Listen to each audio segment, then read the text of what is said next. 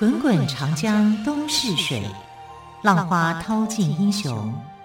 是非成败转头空。古今多少事，都付笑谈中。陪你说历史，汪培制作主持。欢迎朋友们收听今天的《陪你说历史》节目，我是汪培。同样的，今天要说精彩的历史故事。今天要说的第一个历史故事是汉朝灭亡的预言。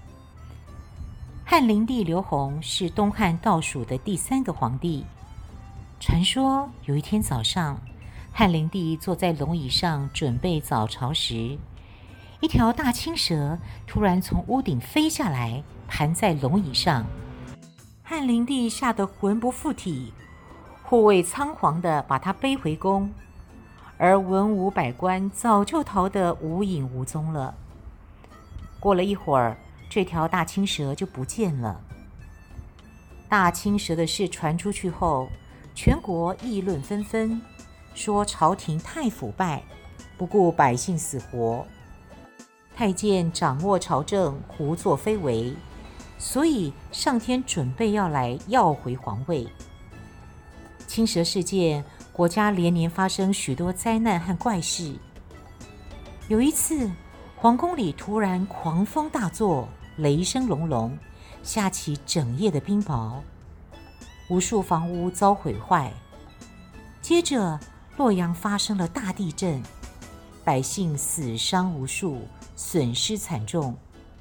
其他地方也不断的发生稀奇的怪事，山崩地裂，时有所闻。有个地方的公鸡还会变成母鸡呢。朝廷腐败，再加上天灾人祸。百姓的生活苦不堪言，民间暗暗流传着这样的一个说法，就是汉朝气数已尽。这个时候，有个叫张角的人，角就是角落的角哦，张角的人打着替天行道的旗号，组织各地的百姓起来反抗。接着，我们来谈谈头果皇军的起义军。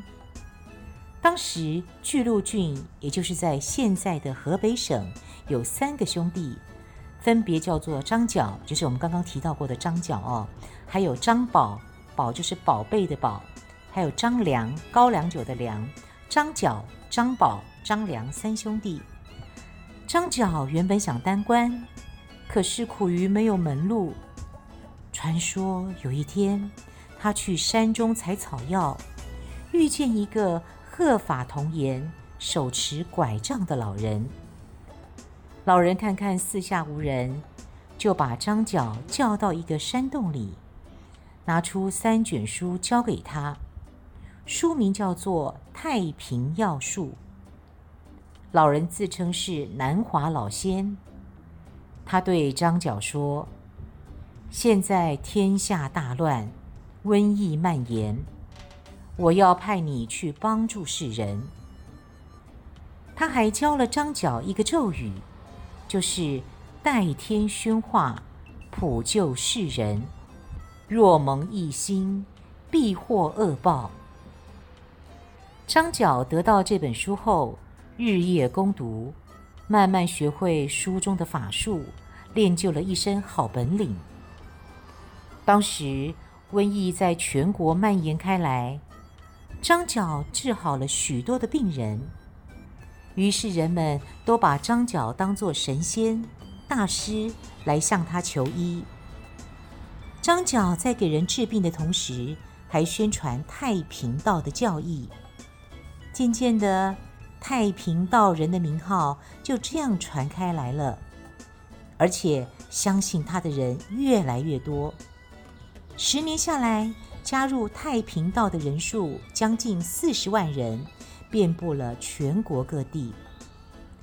张角决定起义，推翻汉朝的统治。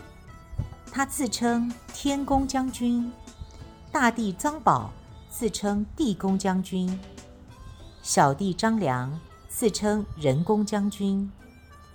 三兄弟一呼百应，响应的人越来越多。人人都在头上裹着一块黄头巾，以黄巾军自居。但在朝廷眼中，他们却是不折不扣的黄巾贼。黄巾军无比勇猛，地方官员不敌，纷纷落荒而逃。虽然发生了这么大的事，汉灵帝却还被蒙在鼓里。等到消息传到他的耳里，黄巾军已经占领了许多的州县，他这才紧急任命何进为大将军，并且派皇甫嵩、朱俊、卢植三人分头镇压这些起义军。一开始，汉朝的军队几仗打下来，都败给了黄巾军。黄巾军虽然很勇敢，但是却缺乏训练跟战术，而且他们在各地分别作战，力量就分散了。皇甫嵩等人精通战术，打了几次败仗后，他们连忙招募了曹操、孙坚以及刘备等能人志士。各地的英雄豪杰也前来助阵，特别是曹操和孙坚，多次大破黄巾军。于是汉朝的军队逐渐占上风。后来张角病死，张良战死。西元一八五年，张宝也被斩杀，朝廷眼中的黄巾之乱就这样平息了。汉朝因为黄巾之乱受到了巨大的打击，从此更加衰败。而在黄巾之乱中，曹操、孙坚、刘备等人却登上了历史舞台。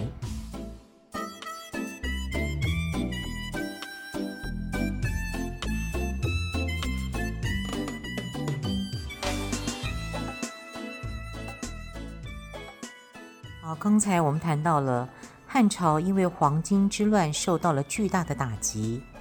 那么，至于当时的皇帝汉灵帝，他到底是一个什么样的皇帝呢？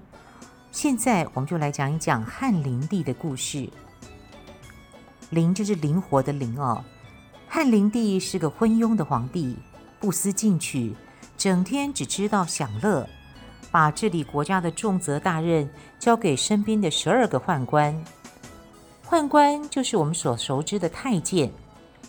由于这些宦官都任职中常侍，所以人们称他们为十常侍。十是一二三四五六七八九十的十，常是经常的常，侍呢就是服侍的侍，十常侍。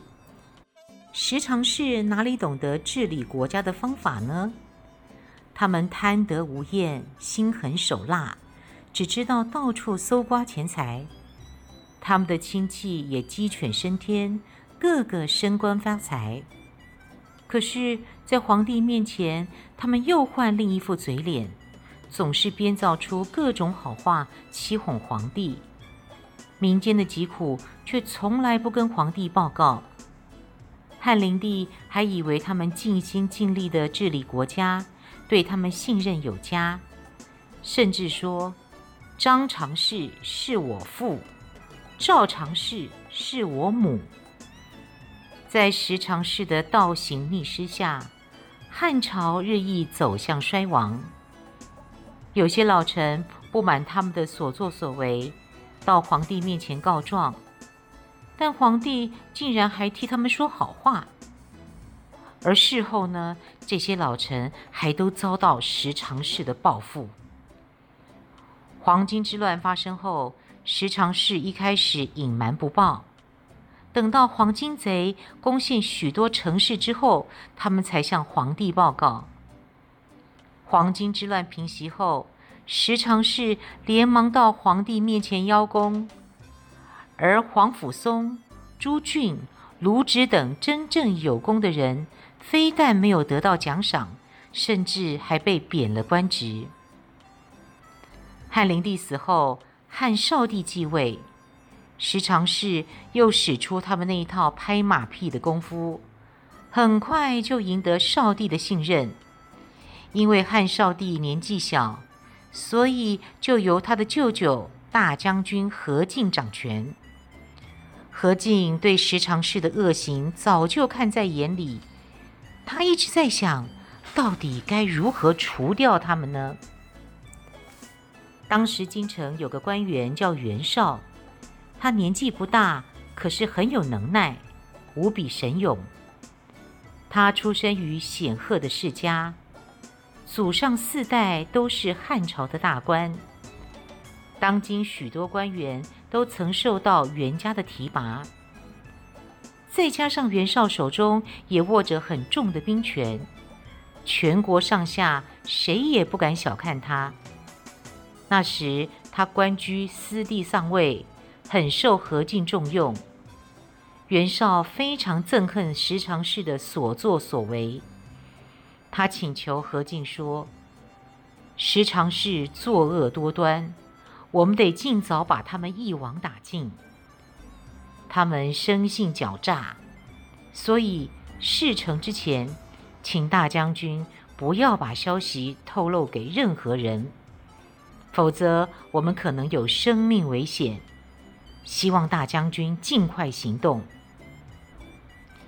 可是何进素来优柔寡断，他去宫里找他的姐姐，也就是当时的太后商量。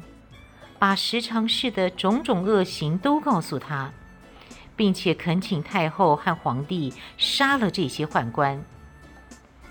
十常侍在皇宫里耳目众多，何进一走，他们就来到太后的眼前，一把鼻涕一把眼泪的哭诉说：“我们为了国家呕心沥血，得罪许多人。”现在就连何大将军都要杀我们，我们真是命苦啊！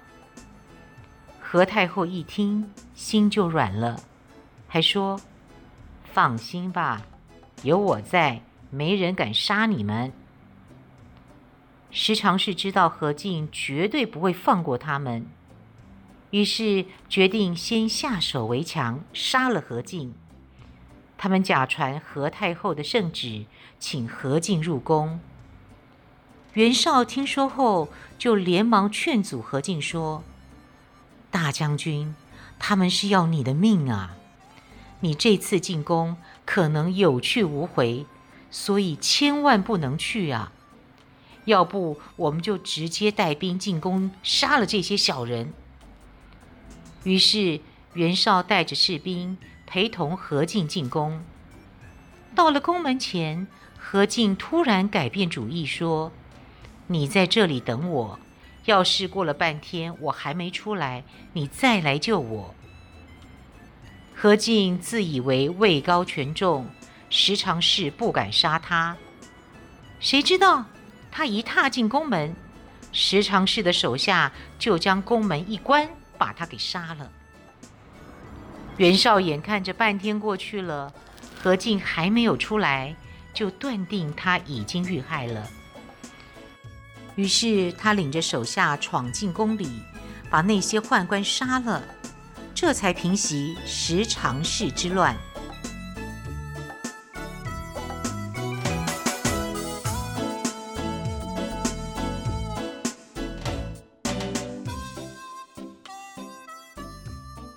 刚刚我们谈到了黄巾之乱平息了哦。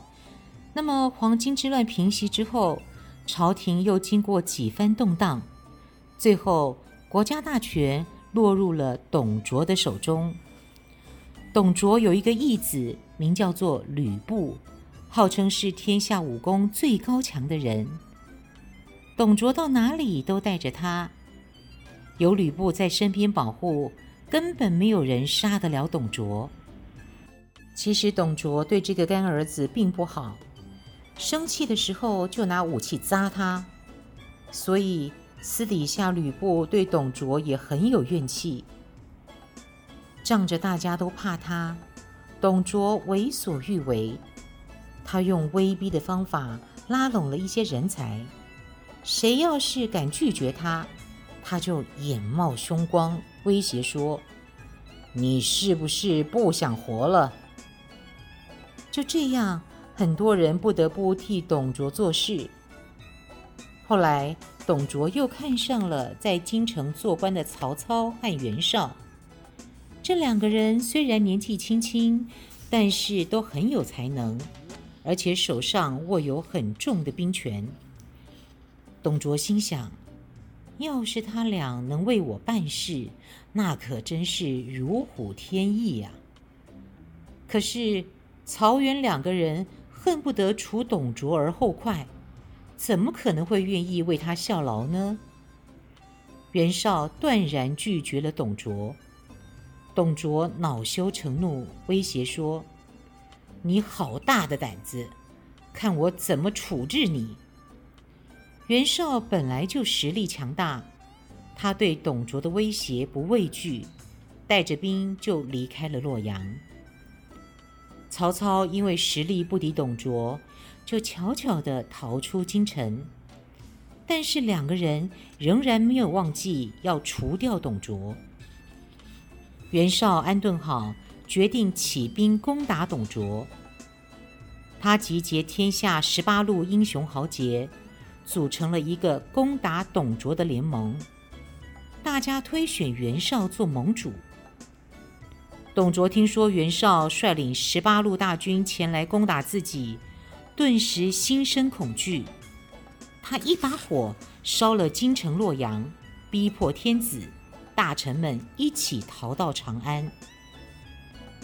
本来十八路大军有很大的希望取胜，但是没有过多久，各路大军之间产生了歧见。除了曹操等几支军队还专心作战外，其他的军队只顾着抢功劳，所以攻打董卓的联盟军最终失败了。经过这次事件，董卓变得更加残暴。大臣们虽然恨他，可是迫于他的淫威，只好暂时忍耐。当时有个官员叫王允，他是东汉的老臣，对汉朝忠心耿耿。他几次密谋除掉董卓都没有成功，感到心情相当的沉重。他整日苦苦思索，希望找到一个可以除掉董卓的计策。可是，只要有吕布在，就很难除掉董卓。有一天，王允无意中看到董卓对吕布态度粗暴，吕布似乎有满腔的怨言，王允不禁心生一计。他冒着生命危险。把吕布叫到家里，准备好酒好菜招待吕布。王允假装叹气道：“唉，我对董将军忠心耿耿，可是董将军似乎对微臣很不满意。”然后就说了一些董卓的事。吕布本来就是个头脑简单的人，听了王允的话，感到同病相怜。他说：“您有所不知，其实董卓对我也不好啊。”两人越说越气，最后定下一个计策，决定除掉董卓。有一天，汉献帝刘协在未央殿召见群臣，董卓带着大队士兵护卫，雄赳赳、气昂昂地走向皇宫去。吕布也在一旁保护。谁知，董卓才刚一进第一道门，王允安排的勇士就跳出来刺杀董卓。董卓连忙呼叫吕布救命，但他万万没有想到，吕布应声上前，用他的宝物方天画戟刺死了自己。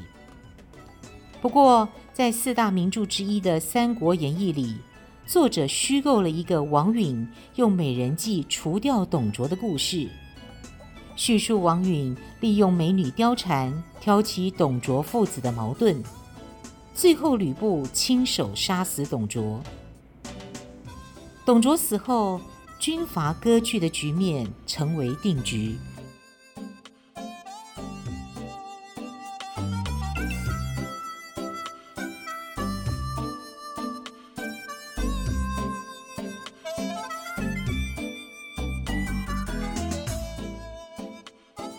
来聊聊官渡之战。官渡之战是中国古代以少胜多、以弱胜强的著名战役。在这场战争中，曹操和袁绍的军队对峙于官渡，在此展开决战。袁绍势力强大，占据了北方的大部分地区，他想统一天下。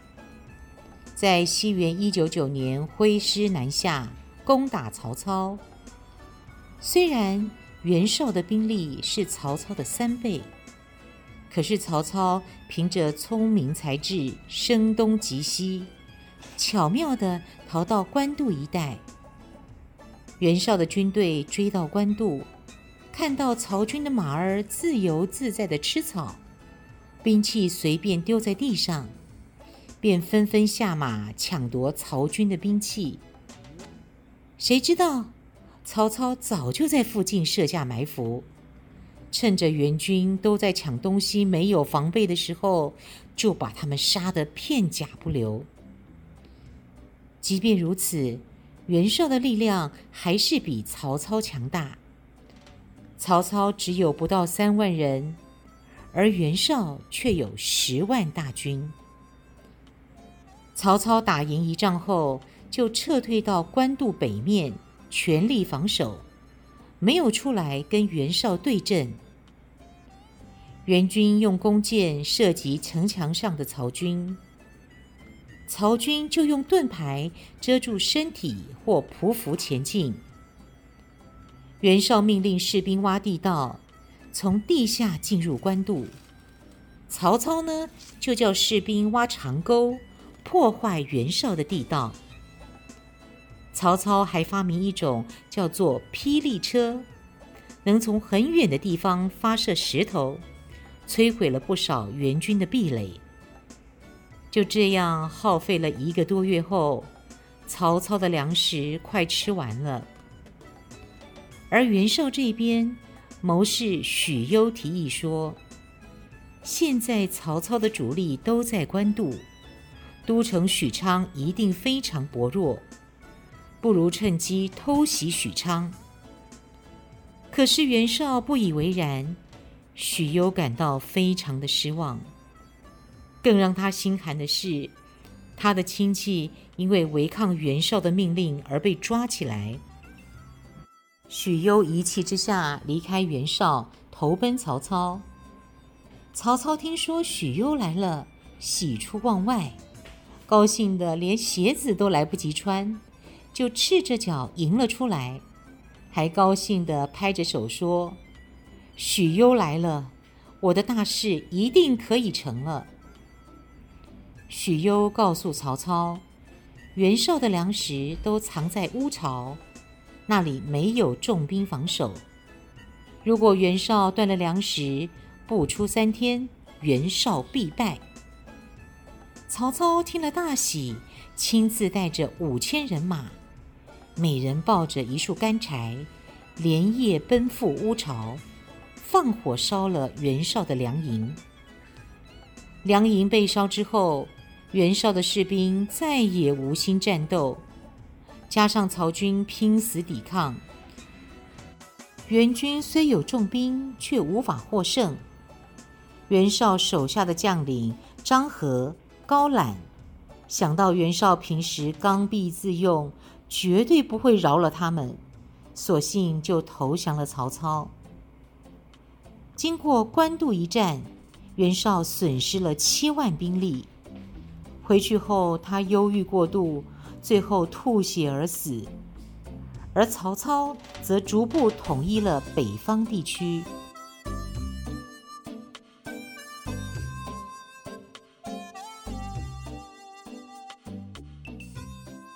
很快的节目接近尾声，非常感谢朋友们的收听。更多精彩的历史故事，欢迎朋友们下周继续收听喽。亲爱的朋友，我们就下个星期一再会，拜拜。